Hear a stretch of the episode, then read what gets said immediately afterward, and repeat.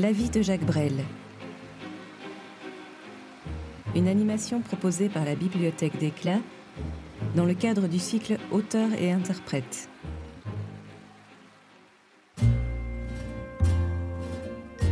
Cinquième partie. Une vie après la scène.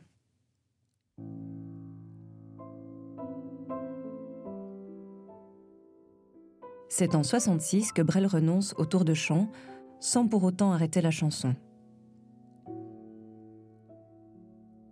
L'année qui suit ses adieux mémorables à l'Olympia, il enregistre un album qu'il appellera tout simplement Brel 67, sur lequel on retrouve la chanson des vieux amants.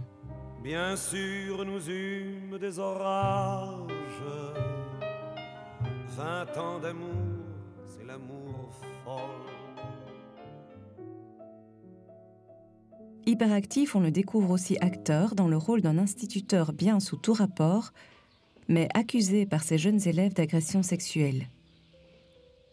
Le film s'intitule Les risques du métier et rencontrera un grand succès public et critique. Je ne comprends rien à cette nouvelle histoire, pas plus qu'à l'autre.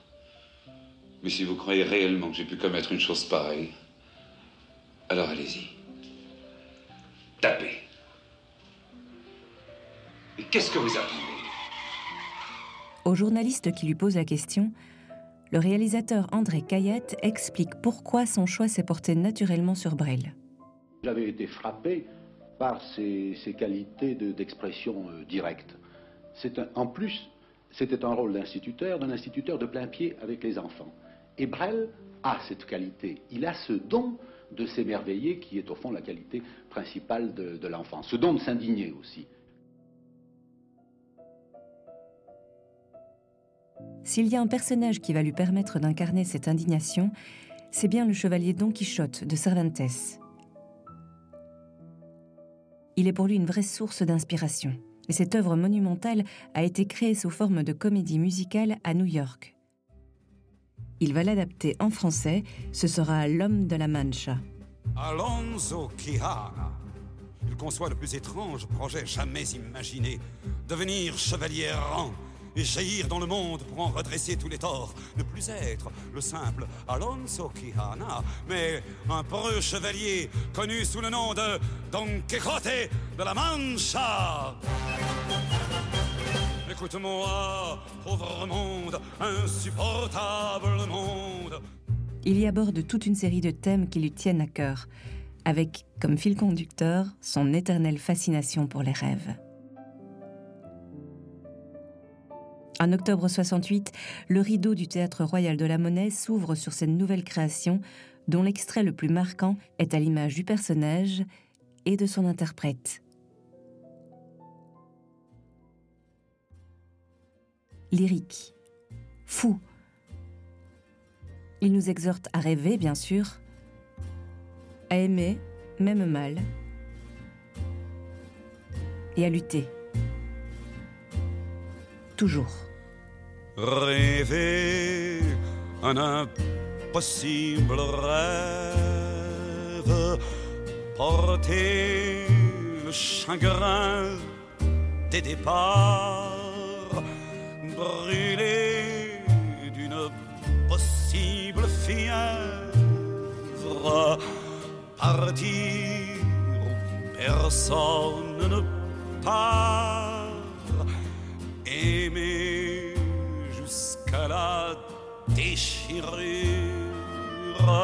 aimer même trop, même mal, tenter sans force et sans armure d'atteindre l'inaccessible étoile. Telle est ma quête, suivre l'étoile. Peu m'importe mes chances, peu m'importe le temps ou ma désespérance. Et puis lutter toujours, sans question ni repos, se damner pour l'or d'un mot d'amour.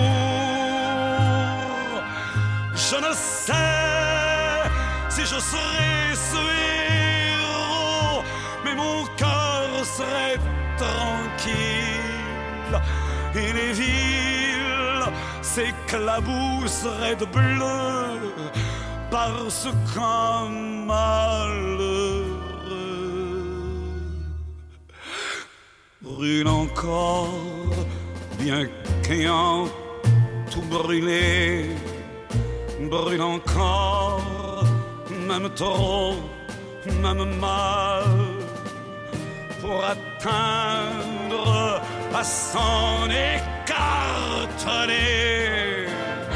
pour atteindre l'inaccessible. Toi,